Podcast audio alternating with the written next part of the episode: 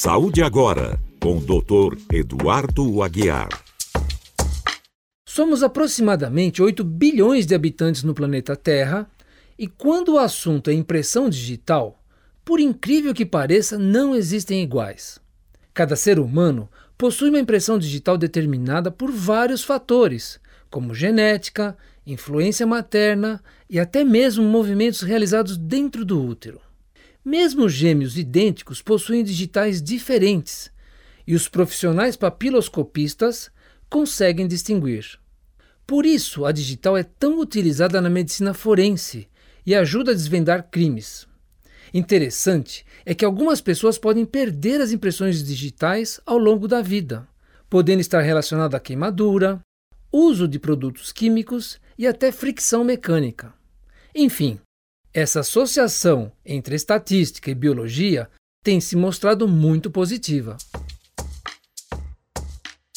Era o ano de 1722 quando o teólogo e reverendo inglês Edmund Mossey afirmou num sermão intitulado A Perigosa e Pecaminosa Prática da Inoculação. As doenças são enviadas por Deus para punir pecados e qualquer tentativa de prevenir por inoculação é uma operação diabólica.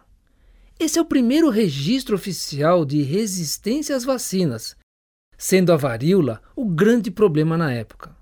Mas outros movimentos surgiram depois, sempre associando a doença e a morte a um desejo divino.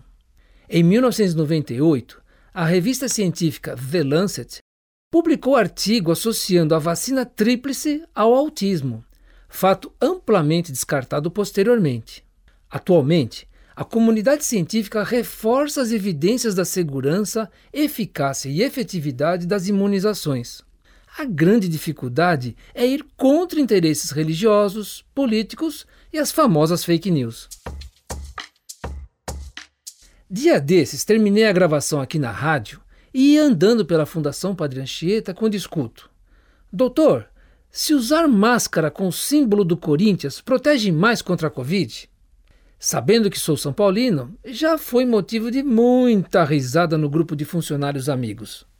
É incrível a capacidade do brasileiro de fazer piada de tudo. Por isso não consigo entender a razão do assustador aumento no número de suicídios em todo o Brasil liderados pelos estados do Sul. A questão da saúde mental se agravou na pandemia, seja pelo isolamento social, piora da situação econômica ou pelo cenário da pandemia. Segundo a Organização Mundial da Saúde, 90% dos casos de suicídio podem ser evitados. O diálogo é um dos principais instrumentos de prevenção. O acolhimento de quem está próximo faz toda a diferença, até a avaliação de um psiquiatra.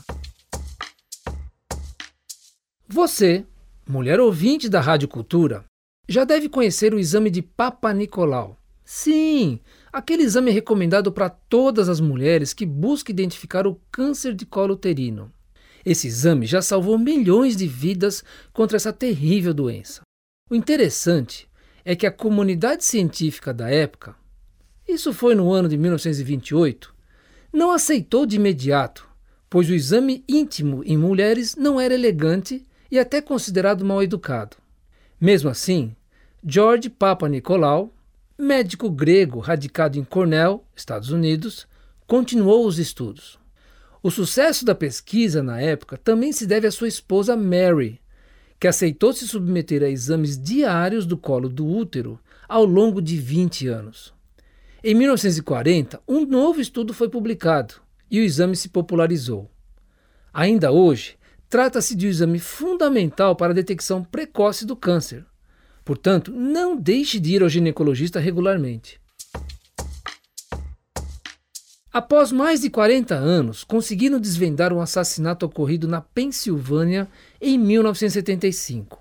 Isso ocorreu graças à genética forense, utilizando o teste de DNA.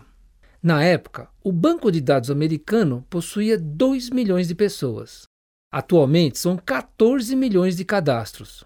Isso é importante para comparar o DNA da amostra colhida com o DNA do suspeito.